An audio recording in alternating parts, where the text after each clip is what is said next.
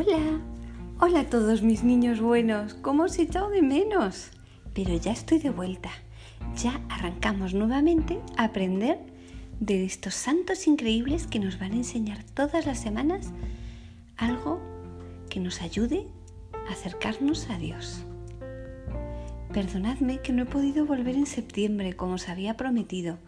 Ha sido un mes muy difícil para mí, pero todas las semanas me he acordado de vosotros. Volvemos con una santa tan tan especial que os va a encantar. Además, hoy, 1 de octubre, celebramos su día. La santa de la que os voy a hablar es Santa Teresita del Niño Jesús.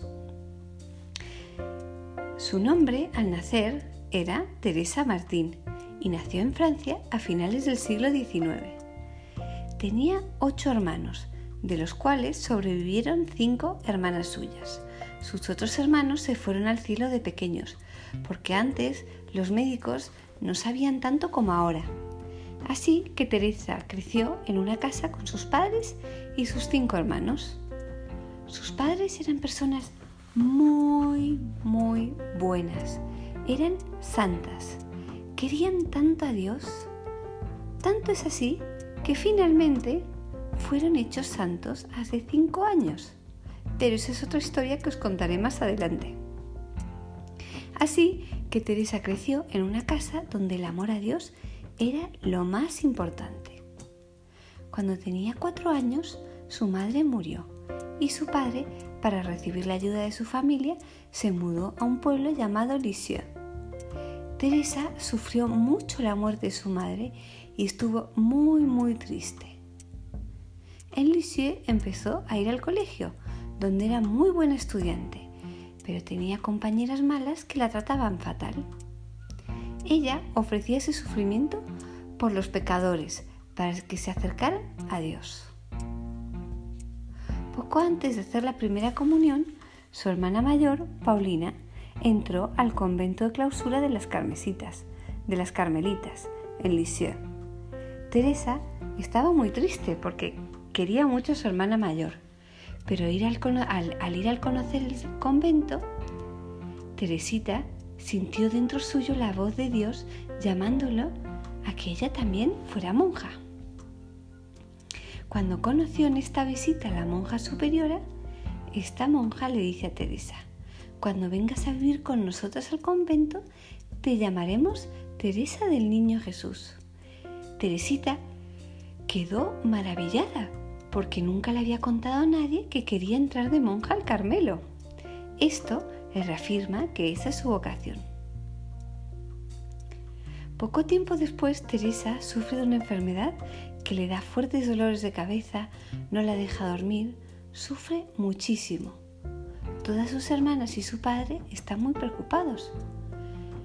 Pero una noche, mientras sufría por la enfermedad, miró la estatua de la Virgen que tenía al pie de la cama y sintió que la Virgen le sonrió.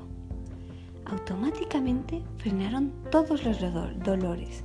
La Virgen la había curado. Así que empezó a prepararse para entrar al convento.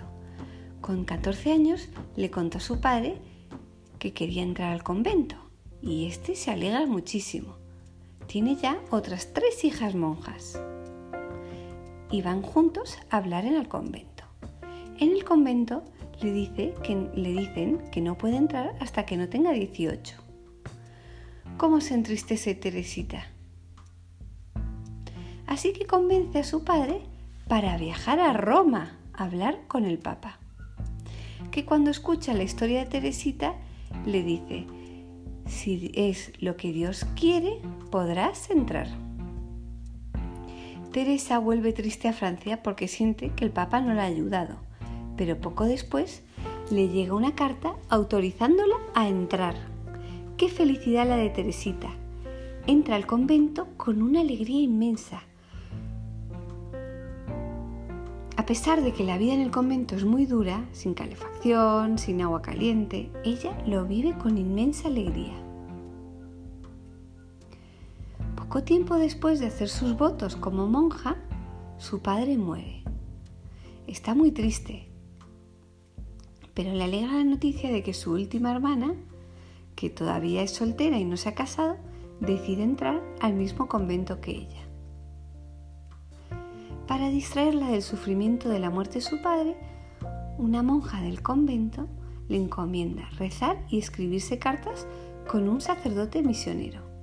Esto alegra muchísimo a Teresita y poco a poco va escribiendo y rezando por misioneros de todo el mundo.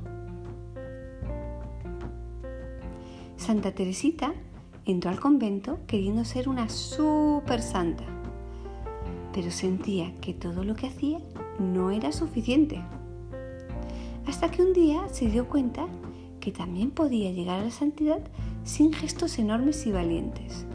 Muchos pequeños gestos a lo largo del día también era santidad. A esto ella lo llamó su caminito al cielo.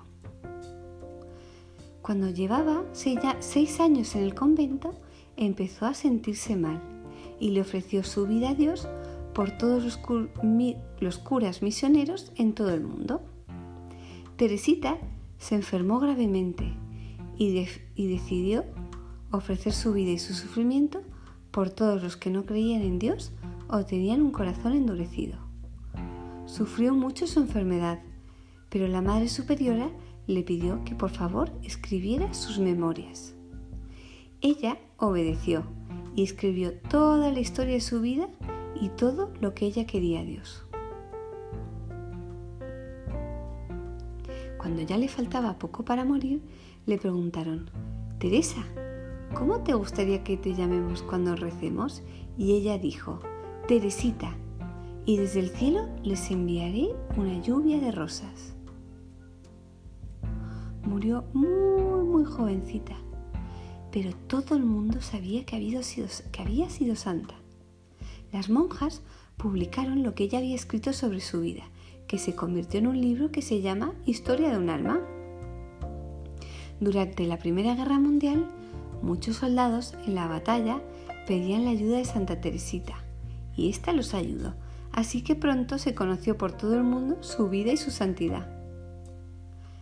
Se la nombró santa poquito después de pasados los 50 años de su muerte y más adelante también se la nombró doctora de la Iglesia. Doctora de la Iglesia significa que, está encargada de cuidar por todos los creyentes, por la Iglesia. Además, a pesar de haber pasado su vida encerrada en un convento, se la nombró patrona de las misiones por todos los misioneros por los que rezó. Hoy por hoy sigue intercediendo por nosotros ante Dios, que la escucha muchísimo Así que pedidle a Santa Teresita lo que queráis. Ella os va a ayudar. ¿Os ha gustado su vida?